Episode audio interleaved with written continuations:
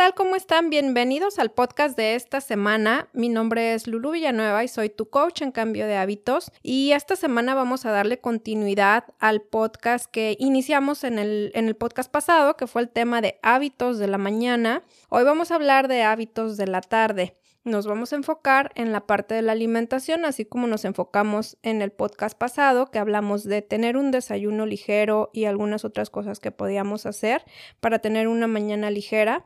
Ahora vamos a hablar de, de lo que vamos a poder hacer, recomendaciones que les doy para esos hábitos saludables en la tarde a la hora de la comida. Y vamos a empezar con lo más importante que tienes que saber. Ya dijimos, el desayuno debe de ser ligero. Ahora, la comida del mediodía debe de ser la más abundante. ¿Por qué? Porque es la mejor hora para hacer la digestión. Nuestras actividades están al máximo. La depuración y regeneración de la noche concluyó horas atrás y ahora es momento de introducir una cantidad fuerte de nutrientes en nuestro organismo. Es importante aprender a escuchar nuestro cuerpo, porque siempre nos da señales y avisos sobre gustos y necesidades. Pero sin embargo, pues nosotros raramente les ponemos atención, ¿verdad? Es por eso que no notamos nada hasta que, pues en algún momento, se puede llegar a manifestar algún tipo de malestar o padecimiento. Entonces, antes de que eso suceda, tomen nota y tomen en cuenta los siguientes consejos que les voy a dar para que empiecen a ponerlos en práctica, les pongan atención a la hora de comer. Vamos con el consejo número uno que les doy. Come únicamente cuando tengas hambre. Sí, me refiero a tener hambre de verdad, no únicamente antojo tenemos que tomar en cuenta y aprender a escuchar nuestro cuerpo cuando de verdad sentimos hambre. Luego, el siguiente es, deja de comer cuando ya no tengas hambre. Llenarnos y dejar de tener hambre son dos cosas muy distintas. Nosotros sabemos cuando estamos llenos, es decir, cuando ya comimos de más. ¿Por qué? Pues porque nos empieza a dar somnolencia, empezamos a sentir indigestión, cansancio, inflamación en el estómago. Entonces tenemos que tomar en cuenta que nuestro estómago necesita un espacio para digerir. Es muy probable que te cueste trabajo calcular este punto al principio, pero vale la pena que pongamos mucha atención. En México decimos la, la, frase clásica que nos da el mal del puerco, ¿no? Cuando comemos de más, cuando comemos mucho, es que ya nos sentimos justo con esos síntomas cansados, con indigestión y cansancio. Así es que es una señal muy, muy clásica para nosotros. Otra recomendación, no comas hasta llenarte. Esto vinculado con el punto anterior, llenarnos dificulta la digestión lo que ya sabes que implica una mala absorción de nutrientes. Además, toxicidad de nuestro organismo y almacenamiento de grasa. Así es que quieres que solo por dar unos bocados de más te sientas así o tengas estas cuestiones que te estoy diciendo, la verdad no creo que valga la pena. Recordemos, nosotros decidimos, nosotros tenemos el control de lo que comemos y lo que no comemos. Eso es sumamente importante tomarlo en cuenta.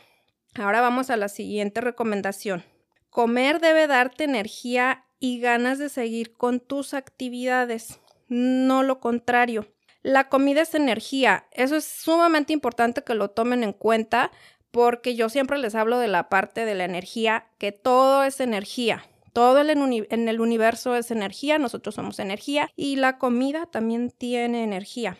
Y hay alimentos que pues no son realmente comida, que no tienen ninguna energía, hablando de la comida chatarra, de la comida procesada, pues que obviamente no la contienen. Pero bueno, vamos a ver esta parte. La comida es energía, así que si cuando comes algo te quieres ir a dormir y no puedes ni pensar a menos que tomes pues algo para levantarte para darte energía, algo no está bien. Así es que hay que tomar en cuenta ese punto.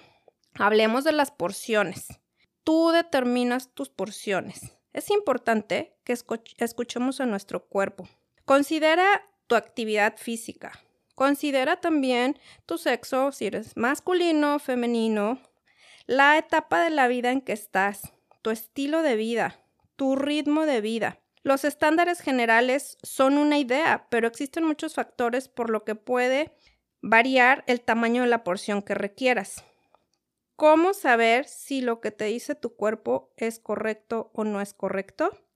El alimento debe provocarte bienestar, energía, mantenerte en tu peso ideal y estable. Además, también debe brindarte un estado de salud óptimo y sostenible. Si no es así, reconsidera lo que hasta ahorita has estado comiendo y cómo has estado comiendo. Y pues si no es así como debes de sentirte, pues intenta algo más. Otro punto importante que se habla mucho es la parte de beber o no beber agua durante la comida. Pues vamos a ver, lo que se recomienda es que sí puedes beber, pero muy poca. Obviamente estamos hablando de agua natural o de agua de sabores naturales, o sea, de frutas naturales, sin endulzantes, obviamente, nada de esas eh, bebidas, este, jugos o refrescos o todo eso. Eh, es muy importante que no te vayas a ahogar si das un sorbo después de cada bocado y de hecho verás que la saliva sola te ayuda a pasar los alimentos. Así como debe de ser, la saliva tiene su función. Si comes muy rápido y no masticas bien la comida, sentirás que necesitas forzosamente de agua para deglutir.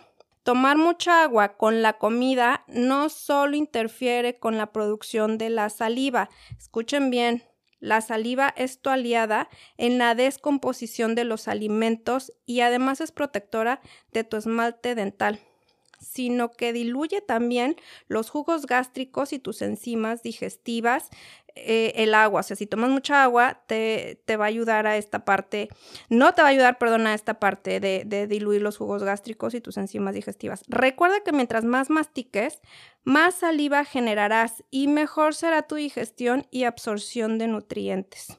Así es que es muy importante masticar la comida. Otro punto muy importante, comer despacio.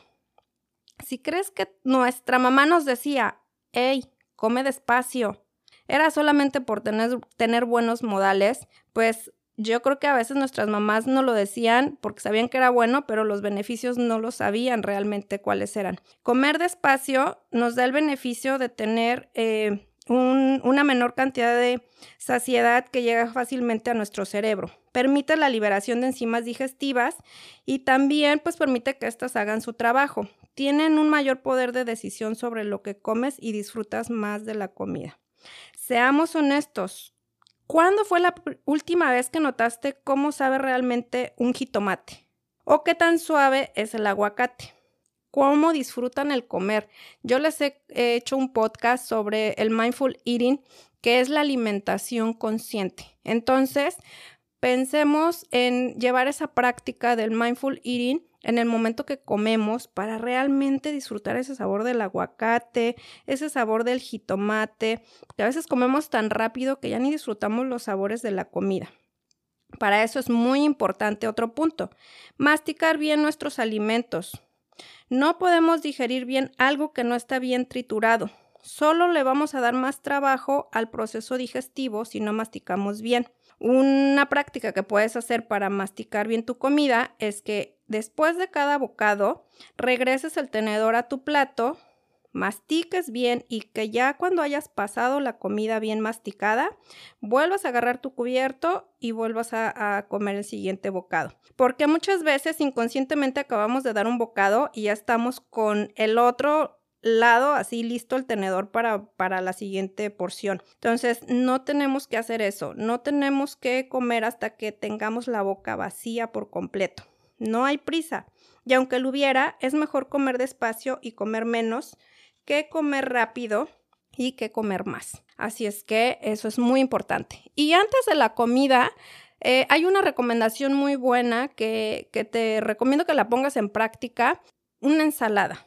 Empieza con una ensalada sencilla. Comer una ensalada antes del plato fuerte, así ya no decidieras comer lo primero que te pongan enfrente con un ataque de hambre, además de que te llenará de fibra y alimentos alcalinos, crudos y ricos en vitaminas y minerales. Puede ser una ensalada sencilla, solamente con lechuga, jitomate, aguacate, ajonjolí, aceite de oliva y sal de mar, o una ensalada tal vez más elaborada para que no te aburras.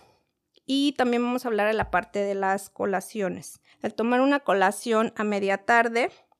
Mira, lo ideal es pasar de una comida a otra sin colaciones, dejando lapsos de tiempo suficiente para que el cuerpo digiera adecuadamente y tenga un descanso, mientras llega la señal de hambre otra vez. Sin embargo, en caso de que sientas ahí un huequito, un poquito de hambre y necesites una colación, que sea algo saludable, ya sea una fruta o unas nueces. Nada de eh, las barritas, el chocolate, los, este, no sé, papitas, cositas ahí que no nos van a ayudar. Entonces, estos son hábitos que te recomiendo que tengas a la hora de la comida, que te van a ayudar a sentirte mejor, te van a ayudar a tener mayor bienestar y que puedas tener esa tranquilidad de un estómago bien alimentado, con una buena nutrición, una buena digestión. De verdad que no hay nada mejor que, nuestro sistema digestivo, funcione de la mejor manera y para eso pues tenemos que ayudarle. Estas son las recomendaciones que yo te doy a la hora de comer y estos son los hábitos de la media tarde o de la tarde y la siguiente semana, el siguiente podcast, veremos los hábitos de la noche. Y bueno, pues si te gustó este podcast, te pido que lo compartas con alguien que creas que, lo necesite o también lo puedes compartir en tus redes sociales.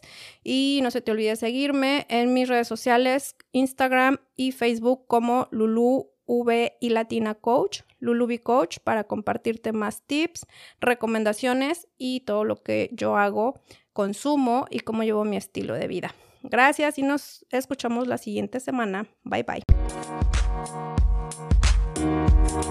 Thank you.